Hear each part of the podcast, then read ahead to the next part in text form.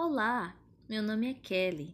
Eu vou te ensinar tudo o que eu sei sobre meditação e cultivação imortal.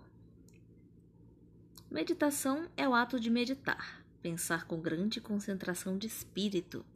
Na conotação religiosa, diz ser um exercício espiritual que prepara para a contemplação e propõe levar através de uma sucessão de estágios a liberação espiritual dos laços do mundo material.